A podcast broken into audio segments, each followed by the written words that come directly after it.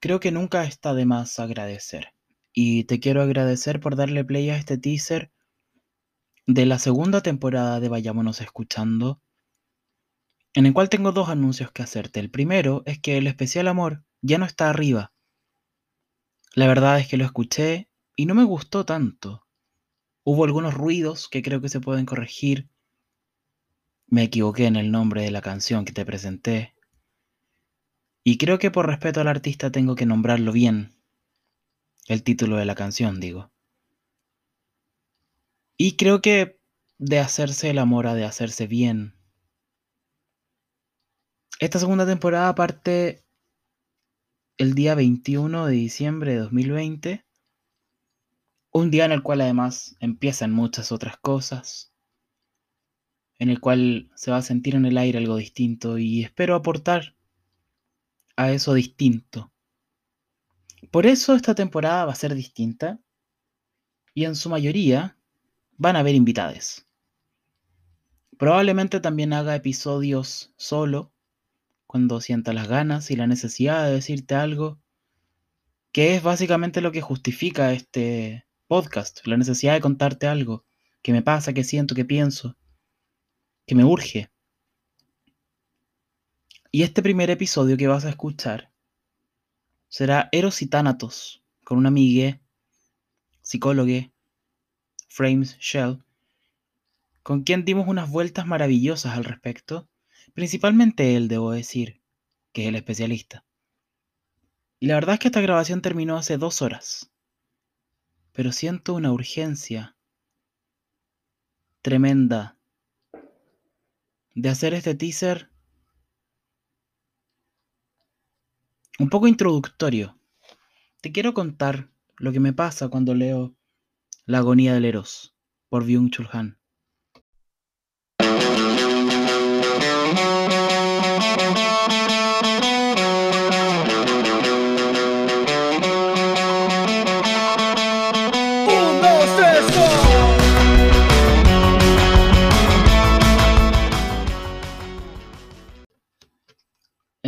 Se ha proclamado con frecuencia el final del amor.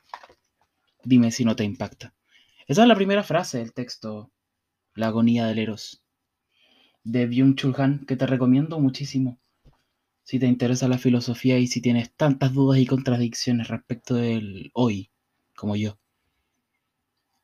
La verdad es que, al parecer, Byung-Chul Han entiende el Eros o el amor como la misma cosa, que antes de apretar el botón de grabación Pensaba que podía ser incluso una reducción del término, de acuerdo a lo que hablé con Frames, pero parece que no tanto. La verdad es que no sé, y creo que está bien también decir que no sé. Creo que te puedes armar tu propia idea. Y también te puedes armar tu propia idea cuando escuches el podcast con Frames. Byung-Chul habla de un narcisismo que está destruyendo el amor con un eotre, que está destruyendo la interacción, que está individualizando aún más a individuos de la sociedad del rendimiento posterior al capitalismo de la acumulación, posterior al capitalismo de la producción, que se autoexplota, que, que encarna el modelo mismo. Y ese modelo nos individualiza, por cierto. Y dentro de esa individualización, Byung-Chul Han habla de una enfermedad que creo que también tiene la característica de pandemia, que ha tenido una expansión virulenta, que es la depresión.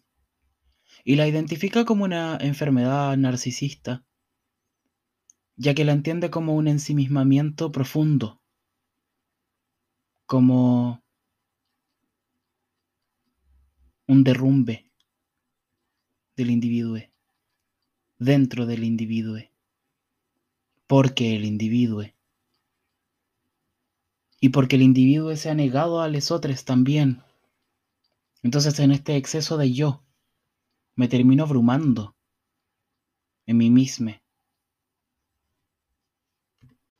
Y ante este exceso de nosotros, Byung-Chul Han plantea un vaciamiento del individuo para dejar entrar la experiencia de otra persona, de otras personas tal vez, de otro ser. Y este vaciamiento voluntario permitiría, por cierto, la experiencia del eros y del amor. Y plantea, cito textual, una especial debilidad que se apodera del sujeto del amor, que está acompañada a la vez por el sentimiento de fortaleza, que no es la realización propia de este individuo, no es un ejercicio consigo mismo, sino que es el don de otro. Entonces para experimentar ese don del otro, es necesaria la negatividad de la muerte. Es esencial, dice, para la experiencia erótica. Que el ser deje de ser. Que el ser repiense su ser que esa negatividad de la muerte transmute en la suma de más de une. La muerte, entonces, entendida como la renuncia a la identidad imaginaria del yo, como la supresión del orden simbólico al cual el yo debe su existencia, a todo lo que creo de mí, a todo lo que el individuo piensa de sí mismo, incluso tal vez al ejercicio del individuo de pensar solo en sí mismo, permite entonces, posterior a esta muerte, que, según Byung-Chul Han, sería incluso más importante que el final de la mera vida, ya que sería una experiencia de la muerte de forma consciente. No sabemos si hay una experiencia consciente de la muerte. Nadie ha sobrevivido para contarlo. Pero una experiencia de la muerte en la cual se sabe que se estará aquí después de esa muerte para saber cómo se siente. Y a través de deshacer los límites de su identidad narcisista imaginaria, porque Byung-Chul Han así lo plantea, como una identidad que no es real, ya que no puede ser real sin consideración de lesotres. La sociedad del consumo se ve derrotada, ya que no es un individuo, un individuo o una individua consumiendo el sucedáneo de un eotre, sino Eros deja su estado agónico y respira.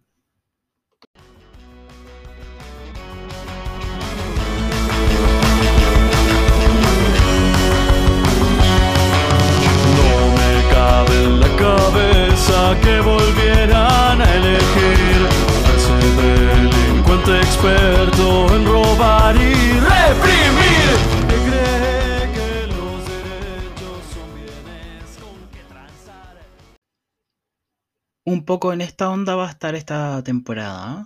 te aviso. Yo creo que la anterior igual fue más o menos densa, pero esta va a superar todos los límites de densidad. Quiero agradecer una vez más a la Martínez de Rosas por el opening y la pausa de este podcast, Tiempos Peores, que también es el nombre de su EP, que puedes encontrar en Spotify, que yo creo va a seguir siendo la cortina de este programa, de este podcast, de este experimento, en fin, de este ejercicio. Y en el episodio que se viene, también voy a contar con la participación de un artista. Habrá una canción al final del episodio. En el especial Amor también habrá otra canción que es coherente con el especial. Y te quiero invitar a que si quieres que tu música esté en este podcast, puedes escribirme a arroba vayámonos escuchando en Instagram. Suscríbete a este podcast. Síguenos en Instagram. Síguenos. Sí, síguenos. Quiero que sea una cuestión colectiva. Esto me pertenece tanto a mí como a todas las personas que vayan a pasar por este podcast. Gracias por escuchar. Gracias por escuchar la temporada anterior. Espero realmente ir mejorando y que se note. Espero que te sirva. Espero que disfrutes. Y también espero que estés muy bien. Espero que todo tu círculo esté muy bien. Espero que estés en paz. Espero que lo que se viene ahora sea hermoso. Para ti, para mí, para todos. Espero que cambie esto que está tan horrendo que transmute a la belleza de una nueva era, de otra era, que puede ser si es que todos ponemos nuestros esfuerzos en que así sea.